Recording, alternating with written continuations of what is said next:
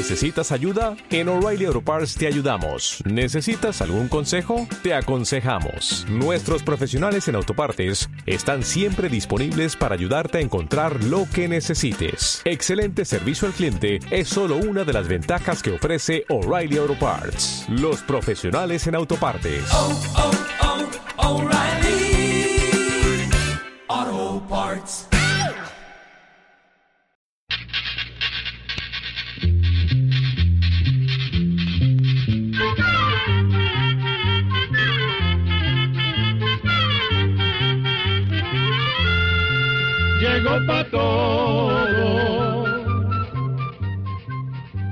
La escuela. Llegó la escuela. Llegó por radio.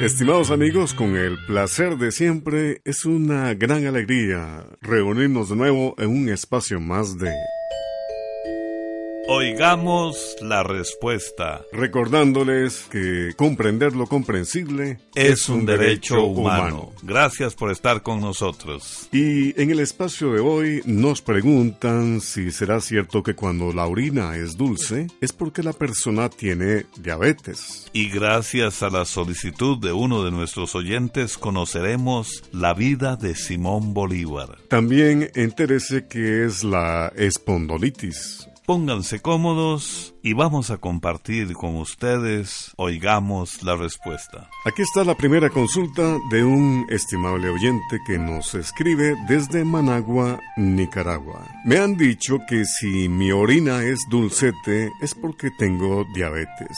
¿Es esto cierto? Escuchemos la respuesta. Efectivamente, si la orina tiene un sabor dulce, significa que posiblemente la persona tiene diabetes y debe controlarse. Hace más de 100 años, esta era la única manera que se tenía de saber si una persona era diabética. Hoy en día, un análisis o examen de orina puede mostrar niveles altos de azúcar en la sangre, pero un examen de orina no es suficiente para diagnosticar la diabetes. Los médicos mandan un examen de sangre en un laboratorio clínico que se llama examen de glucosa. Para hacer este examen hay que ir en ayunas, sin haber comido ni bebido nada por lo menos 12 horas antes de practicarse el examen. Una persona se puede considerar diabética cuando tiene el azúcar sobre lo normal. Sin embargo, únicamente el médico puede decirle a la persona si padece esta enfermedad después de haberle hecho todos los exámenes del caso. La diabetes se produce cuando el órgano llamado páncreas no funciona bien y produce poca insulina o no la produce del todo. La insulina es la sustancia que transforma los azúcares que comemos y los lleva hasta los músculos y los tejidos. Cuando el páncreas no produce insulina, el cuerpo no puede aprovechar los azúcares. Entonces se acumula una gran cantidad de azúcar en la sangre. La diabetes es una enfermedad que no se cura, pero se puede controlar con el tratamiento adecuado. El médico también puede recomendarle una dieta que debe seguir pues es algo fundamental para las personas diabéticas. Los especialistas en diabetes se llaman endocrinólogos y estos médicos están en todos los hospitales grandes. Es importante consultarlos tanto para prevenir la enfermedad como para su tratamiento.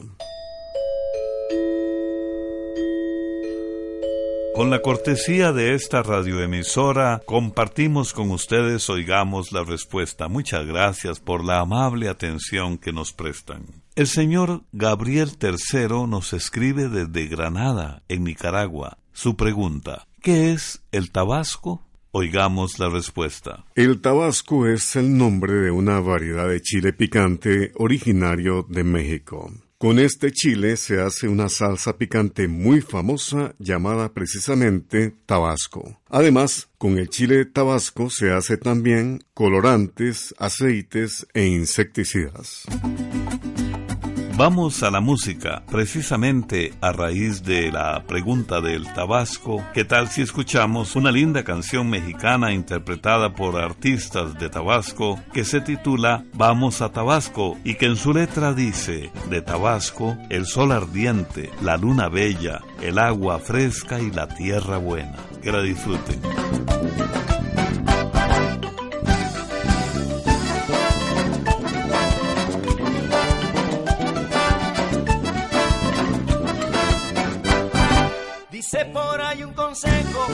Que va prendido en el viento. Si quieres llegar a viejo, si quieres vivir contento, si quieres ver las estrellas bajitas del firmamento. Ven a Tabasco que aquí te espera. El sol ardiente, la luna bella, el agua fresca y la tierra buena.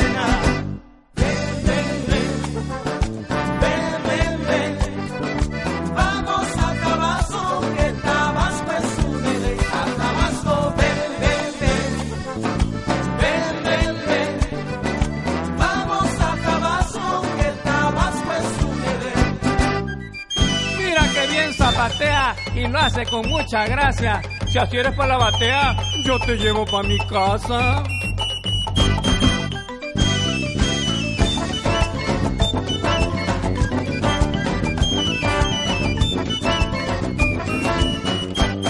Murmuradores el río, hace su corriente, es como el cariño mío, apasionado y ardiente, porque el amor tabasqueño se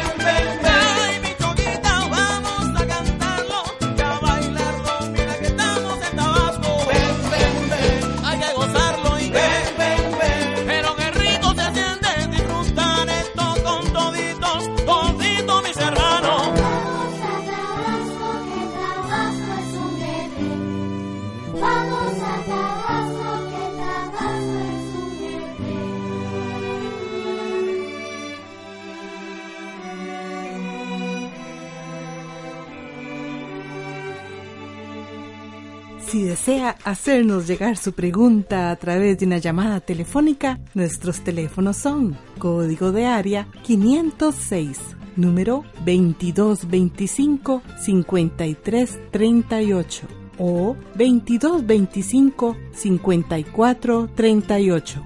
También puede contactarnos a través de un mensaje de WhatsApp al teléfono código de área 506, número 8485-5453. Después de escuchar esa linda canción mexicana, vamos a continuar con ustedes, nuestros estimados oyentes. Deseo conocer la biografía de Simón Bolívar. Es la pregunta que nos hace el señor Julio César Villatoro, que nos ha escrito desde El Salvador. Escuchemos la respuesta. Simón Bolívar fue uno de los principales líderes de los movimientos de independencia en América Latina. Por eso le llaman el libertador de América. Simón Bolívar nació en el año 1783 en la ciudad de Caracas, Venezuela, y murió a la edad de 47 años en la ciudad colombiana de Santa Marta. Bolívar era descendiente de un funcionario del gobierno español que había llegado a Caracas cuando la ciudad estaba recién fundada. Cuando murieron los padres de Bolívar, les dejaron a sus hijos una gran herencia y Simón se fue a España a completar su educación siendo todavía muy joven. Allá, Simón Bolívar se casó con María Teresa Toro y la pareja se fue a vivir a Venezuela. Pero el matrimonio solo duró ocho meses, pues María Teresa murió de fiebre amarilla. Bolívar decidió volver a Europa y allá presenció sucesos políticos muy importantes que influyeron mucho en su manera de pensar. Cuando volvió a Venezuela en 1807, Simón Bolívar empezó a planear la lucha para independizar a su país de España. Después de un tiempo fundó, junto con el general Miranda, la Sociedad Patriótica, la cual convenció al Congreso de Venezuela para que proclamara la independencia del país. La iniciativa fracasó y Bolívar tuvo que huir a la ciudad de Cartagena, en Colombia.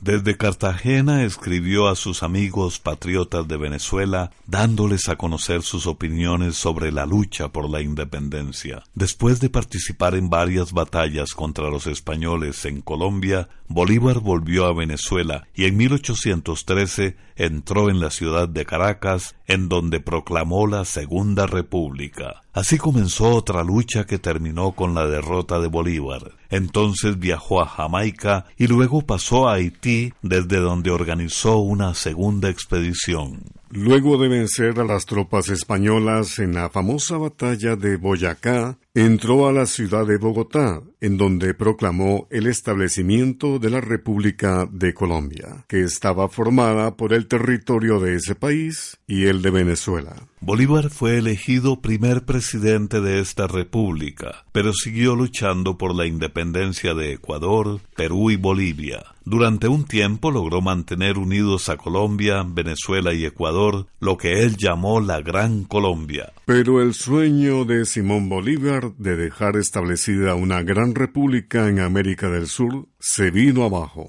La causa fueron las disputas y divisiones que se presentaron entre los dirigentes de aquel tiempo. Lleno de amargura, Bolívar renunció al poder y se retiró a la ciudad colombiana de Santa María, en donde murió de tuberculosis el día 17 de diciembre de 1830. El libertador de América, Simón Bolívar, está enterrado en Caracas en el Panteón Nacional. Y ahora amigos nos desplazamos para meditar y caminar entre el verde abundante y los cocotales. La voz de Luis Ángel Castro, cantautor costarricense, y la canción Puerto Viejo.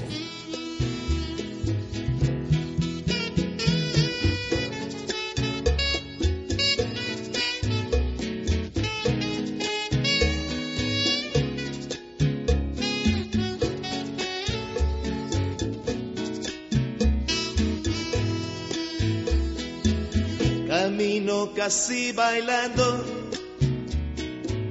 entre los cocotales. En este verde infinito poco a poco resucito. Como no habría de cantarte mi puerto viejo. Como no habría de cantarte mi puerto viejo.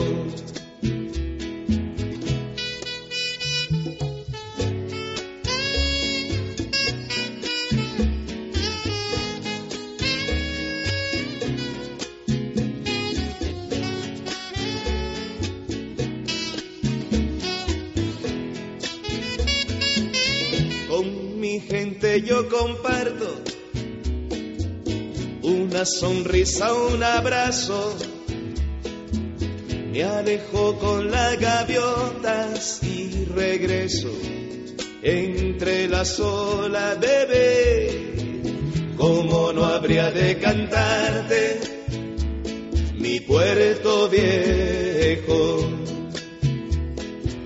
¿Cómo no habría de cantarte mi puerto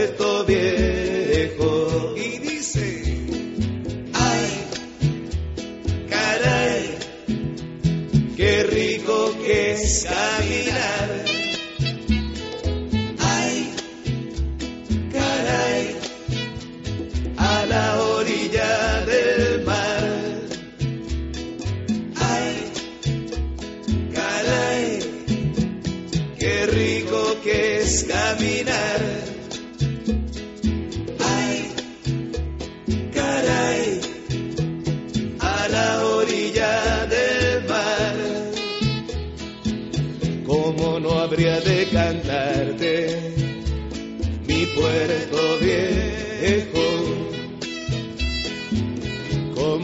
Habría de cantarte mi puerto viejo? El verde de las palmeras se enamoró de la playa y en una noche de luna le acarició por las espumas. ¿Cómo no habría de cantarte mi puerto viejo? ¿Cómo no habría de cantarte mi puerto viejo? La la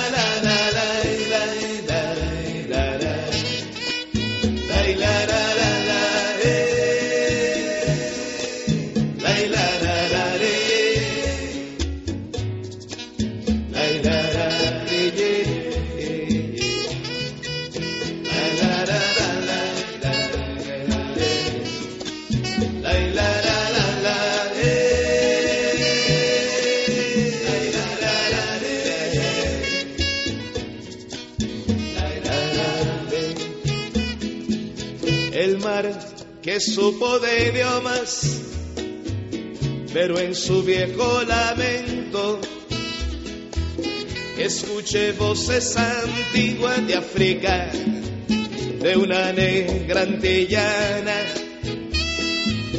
¿Cómo no habría de cantarte mi puerto viejo?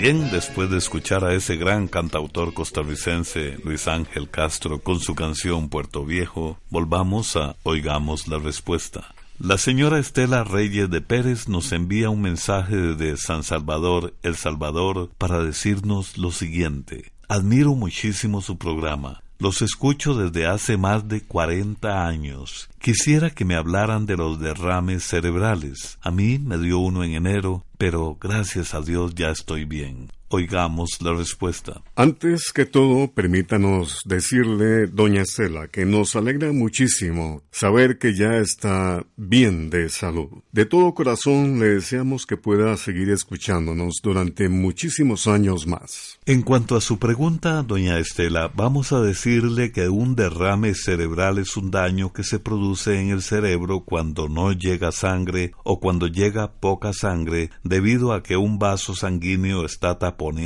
o roto. Al no llegar sangre, las células cerebrales se quedan sin el oxígeno y los nutrientes que necesitan para funcionar correctamente y en cuestión de minutos comienzan a morir. Esto puede causar un serio daño al cerebro, una discapacidad permanente y en algunos casos la persona puede llegar a morir. Por lo general los médicos hablan de dos clases principales de derrames cerebrales. Unos son los llamados derrames cerebrales isquémicos que se producen cuando un coágulo de sangre taponea o impide el paso de la sangre. La mayor parte de los derrames cerebrales son de esta clase. A veces también se producen los llamados mini derrames isquémicos que casi no dejan consecuencias. La otra clase de derrame cerebral es el hemorrágico, que ocurre cuando se rompe una arteria o vaso sanguíneo y se derrama sangre en el cerebro, produciendo también daños. Como usted ya se encuentra recuperada y bien de salud, lo que nos alegra muchísimo, le aconsejamos que siempre se mantenga bajo control médico.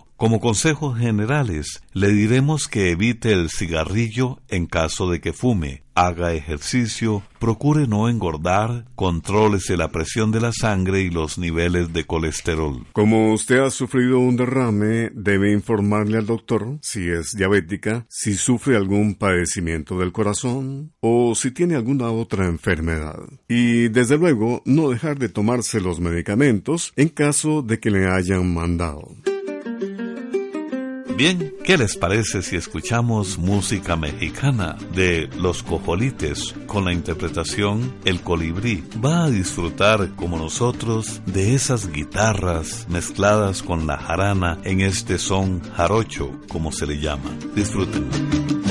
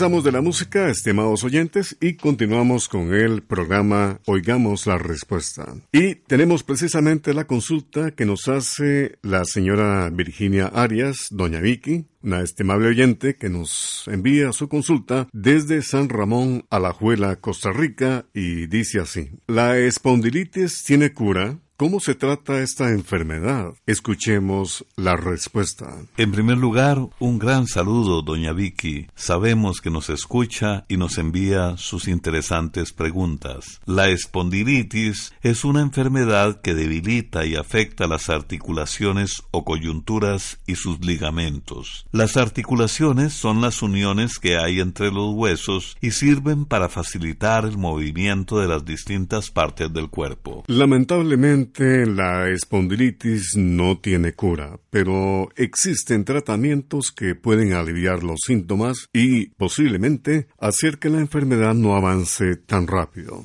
Cuando se padece de espondilitis, las articulaciones y los ligamentos que están a lo largo de la columna vertebral se inflaman y se van poniendo tiesos. Por lo general, los síntomas de la espondilitis empiezan en la espalda baja, es decir, por las nalgas y las caderas. El dolor se siente especialmente por las mañanas y después de que la persona ha estado muy quieta durante el día. También son frecuentes los dolores de cuello y el cansancio. Esos síntomas pueden agudizarse, mejorar o desaparecer por tiempos. Si la enfermedad progresa, el dolor puede subir a la parte superior de la columna, el pecho y el cuello. Y si la enfermedad avanza mucho, las vértebras, que son los huesos de la columna, y las articulaciones pueden juntarse, causando que la columna se vuelva rígida. Cuando esto pasa, la persona no se puede doblar y tiende a encorvarse hacia adelante, provocando problemas para respirar. La inflamación y el dolor también pueden darse en las caderas, los hombros, las rodillas, los tobillos o en los dedos de los pies y de las manos. La espondilitis también puede afectar otros órganos del cuerpo. Puede dar calentura o fiebre, quitar el apetito, provocar fatiga o cansancio, inflamación en los pulmones, el corazón y los ojos. De ahí la importancia de que cuando comienzan los primeros síntomas acudir al médico especialista que se llama ortopedista o traumatólogo.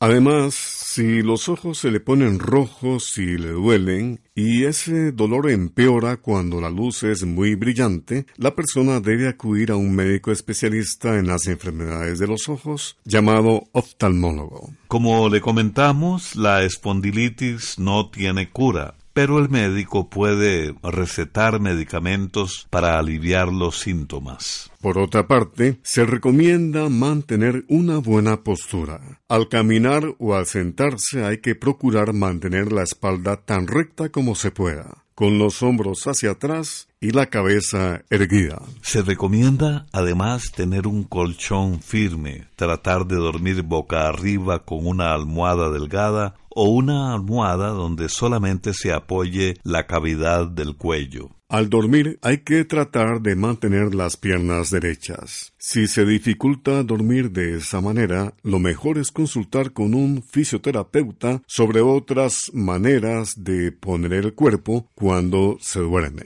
Además, se pueden hacer ejercicios que ojalá sean recomendados por un fisioterapeuta o bien en el centro de rehabilitación que existe en algunos hospitales. Actualmente los medicamentos ayudan mucho a no sentir dolor y eso hace posible que la persona se mantenga activa haciendo cosas que le gustan y compartiendo lindos ratos con sus seres queridos y amistades. Además, es importante mantener el buen ánimo y tratar de que la enfermedad no domine a la persona. Bien, vamos a compartir con ustedes una frase del legendario deportista Baby Ruth. Es difícil derrotar a una persona que nunca se rinde. Programa de Control 29. Y así llegamos al final del programa del día de hoy. Los esperamos mañana en este su programa Oigamos la Respuesta.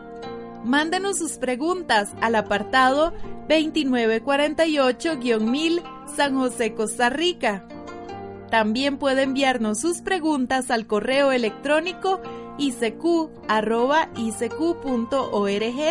o encuéntrenos en Facebook como Oigamos la Respuesta.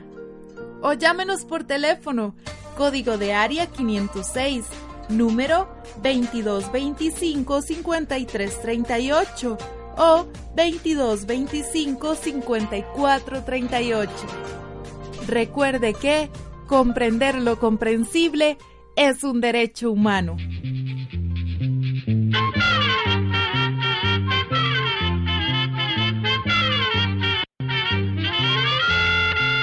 Llegó el momento de despedirnos. Se va a la escuela, se va cantando